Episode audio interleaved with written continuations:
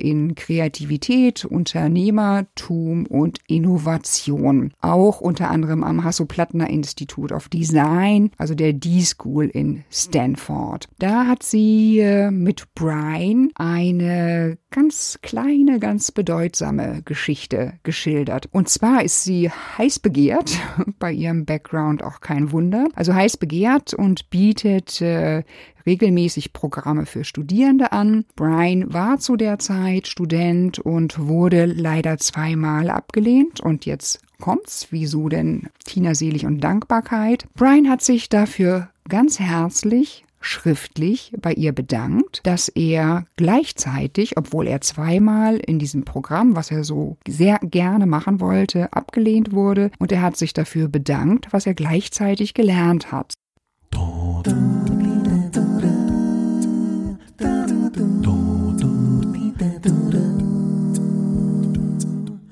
Hallo und herzlich willkommen beim Podcast Create Your Work Life, dem Podcast für optimistische Lebensgestalter, für Macher, für Unternehmer, für all diejenigen, die den Virus für Lebens- und Arbeitsglück voranbringen wollen. Heute mit der Folge Nummer 13 und da geht es wieder um den Glückshack und zwar um den Glückshack Nummer 3 mit dem Titel, mit dem Thema Dankbarkeit. So steigerst du deine Energie und Lebensfreude. Ja, die Dankbarkeit spielt eine große Rolle im Rahmen der angewandten Glücksforschung, also der positiven Psychologie. Und in der ersten Folge, da gab es mit dem wissenschaftlichen Glückskeks schon den Rundumschlag dazu, das große Programm. Und heute gibt es das kleine abgespeckte Programm. Heute geht es nämlich darum, dass du in drei bis maximal fünf Minuten täglich dein Glück und damit dein Energie- und Lebensfreude-Level enorm nach vorne bringen kannst. Und was brauchst du dafür?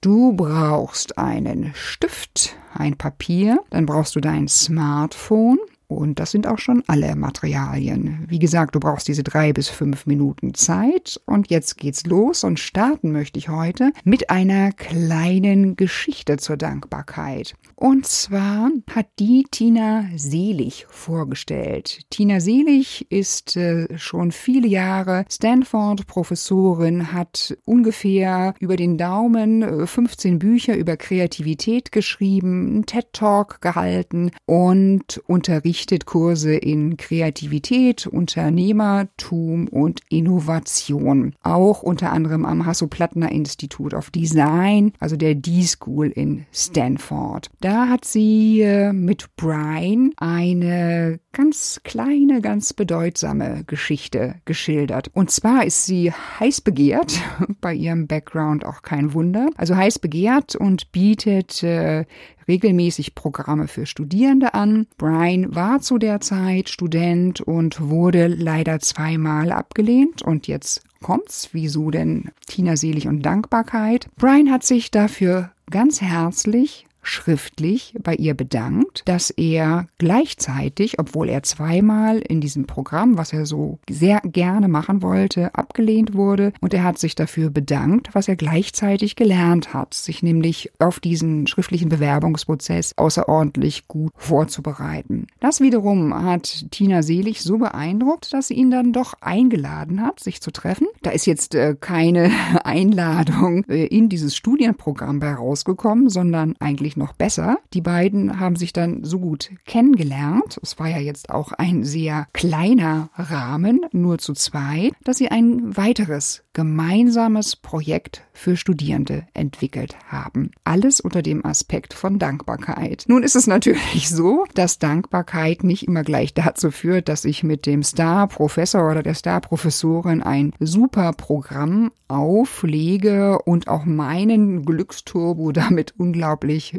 bewege und erfüllt bin, sondern es gibt eben diese kleinen Momente, wo ich mehr Dankbarkeit in mein Leben, in mein tägliches Leben integriere und daraus Wohlbefinden, einen besseren Gesundheitszustand übrigens auch, ein verbessertes Immunsystem. Und im Wesentlichen oder hier der wesentliche Aspekt ist einfach, ich fühle mich wohler dabei, weil ich Dankbarkeit ein Gefühl von Dankbarkeit empfinde. Und was du jetzt machen kannst, hier geht es ja um die ganz kleinen Glückshacks in dieser fünfteiligen Folge. Was du machen kannst, das ist ein Bedanken. Du nimmst dir wirklich mehrere Tage die Woche oder auch fünf Tage die Woche, nimmst du dir für drei bis maximal fünf Minuten täglich Zeit. Diese Zeitspanne, die steht dir immer zur Verfügung, würde ich mal so frech sagen, oder zumindest an einigen Tagen ganz sicher zur Verfügung. Es geht um drei bis fünf Minuten. Und in der Zeit bedankst du dich bei einem Kollegen, du bedankst dich bei einem Bekannten, du bedankst dich bei einem Freund und beschreibst inhaltlich in relativ wenigen Worten, wofür du dankbar bist, äh, dass du mit dieser Person in Kontakt, in Verbindung stehst. Und das kannst du dann über WhatsApp machen oder du wählst einen deiner Social Media Kanäle aus und schreibst eine persönliche Nachricht. Es kann, wie gesagt, ganz kurz sein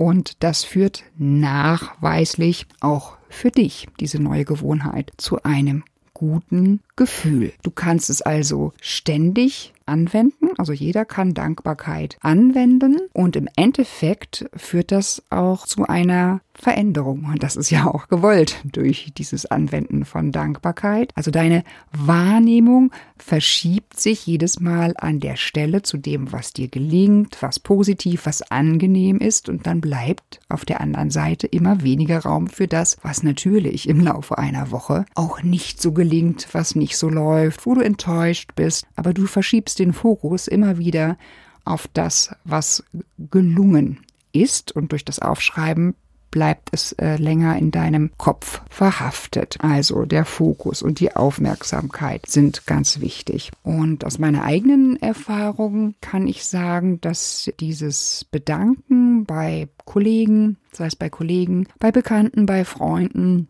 bei neuen Kontakten, weil man sich an einer Stelle in irgendeiner Form unterstützt hat, dass das eine wunderbare Sache ist, um deine eigene Zufriedenheit zu erhöhen. Also meine drei Dankbarkeitsaspekte, die täglich, also angestrebt als Ziel. Und natürlich rutsche ich auch ab und zu weg. Aber wo ich darauf achte, dass sie mehrmals die Woche stattfinden, dass diese drei Aspekte, das ist das morgendliche Wachwerden und dankbar sein darüber, dass ich gesund auf wache, dass meine Familie gesund ist, dass ich in einem, einer schönen Wohnung lebe, dass ich gleich einen wunderbaren Cappuccino morgens trinke. Und du merkst das schon, es sind wirklich kleine, selbstverständliche Dinge. Und ähm, der zweite Teil, das ist diese Übung, dieses Bedanken, dieses Danke sagen an Freunde, Kollegen und so weiter, die ich, was ich eben genauer beschrieben habe. Und der dritte Teil, den hast du auch beim ersten Glückshack schon gehört. Da geht es äh, darum, Erfolge, diese drei kleinen Erfolge, diese drei kleinen Sachen,